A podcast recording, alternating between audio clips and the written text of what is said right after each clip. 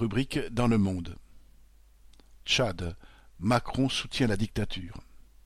Emmanuel Macron s'est rendu le 23 avril aux funérailles du président tchadien Idriss Déby pour tresser des lauriers à celui qui fut un dictateur sanglant. Citation. Cher président, cher maréchal, cher Idriss, vous avez vécu en soldat, vous êtes mort en soldat, a commencé Macron pour son éloge funéraire avant de poursuivre, citation, la France ne laissera jamais personne, ni aujourd'hui ni demain, remettre en cause la stabilité et l'intégrité du Tchad.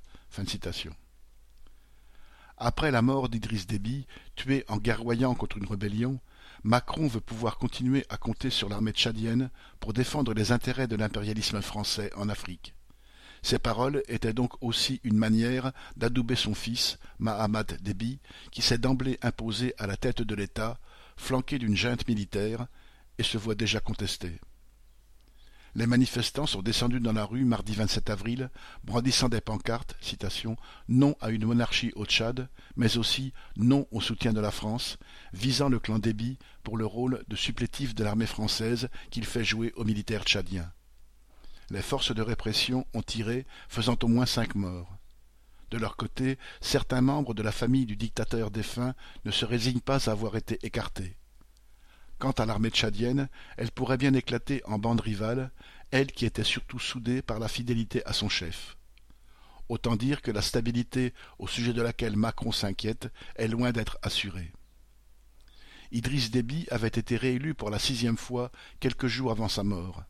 La campagne électorale, si l'on peut employer ce nom, avait été un condensé de violence et de répression les manifestations appelées par les syndicats, les partis d'opposition et les organisations humanitaires avaient été interdites et sauvagement réprimées.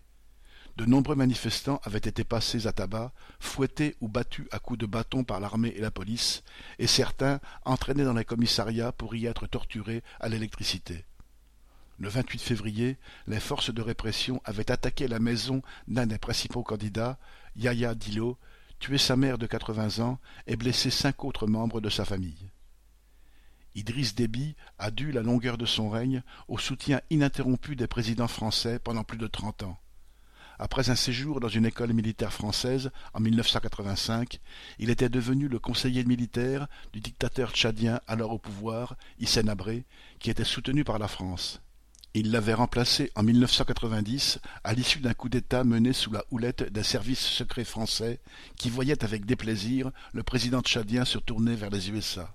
Depuis, le soutien de l'armée française n'avait jamais fait défaut à Idriss Déby. En 2008, alors que des rebelles étaient entrés dans la capitale Djamena, les militaires français avaient occupé l'aéroport sous prétexte de préparer l'évacuation des Européens. Ils avaient surtout permis d'approvisionner l'armée d'Idriss Déby en armes et en munitions et de renverser la situation à son profit. Plus récemment, en février 2019, les rafales français avaient détruit une colonne de rebelles marchant sur la capitale. C'est aussi à N'Djamena qu'est installé le poste de commandement du G5 Sahel et que sont positionnés les bombardiers français capables d'intervenir dans tous les pays d'Afrique. Idriss Déby choyait son armée, qui dévore une grande partie du maigre budget national d'un pays qui manque d'hôpitaux, d'écoles et plus généralement de tout service public. Il l'équipait en armes modernes et laissait les militaires faire ce qu'ils voulaient. Les chefs, souvent issus de son clan familial, ont ainsi amassé des fortunes en trafic, marchés publics détournés ou confiscation de troupeaux. Les hommes du rang, quant à eux, jouissent de l'impunité pour voler la population pauvre et s'en prendre aux femmes, allant parfois jusqu'à les fouetter. Cette armée a garanti le pouvoir d'Idriss Déby, mais elle a aussi été sa carte de visite auprès des grandes puissances. Lorsque l'armée française est intervenue au Mali en 2013, c'est aux troupes tchadiennes qu'elle a fait appel pour pourchasser les djihadistes retranchés dans leurs repères du massif des. En Centrafrique, les soldats tchadiens sont intervenus en soutien à l'armée française.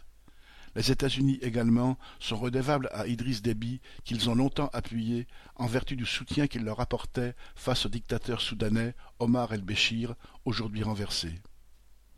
Ils ont continué à le faire pour l'aide apportée au Nigeria à la lutte contre Boko Haram. Même la Chine était redevable au dictateur puisqu'il l'a fait bénéficier d'une bonne partie du pétrole tchadien découvert en 2003. C'est devant les méfaits de ce président criminel qu'est venu s'incliner Emmanuel Macron à N'Djamena, préoccupé de tout faire pour qu'une dictature odieuse, mais alliée de l'impérialisme français, se perpétue au Tchad. Daniel Mescla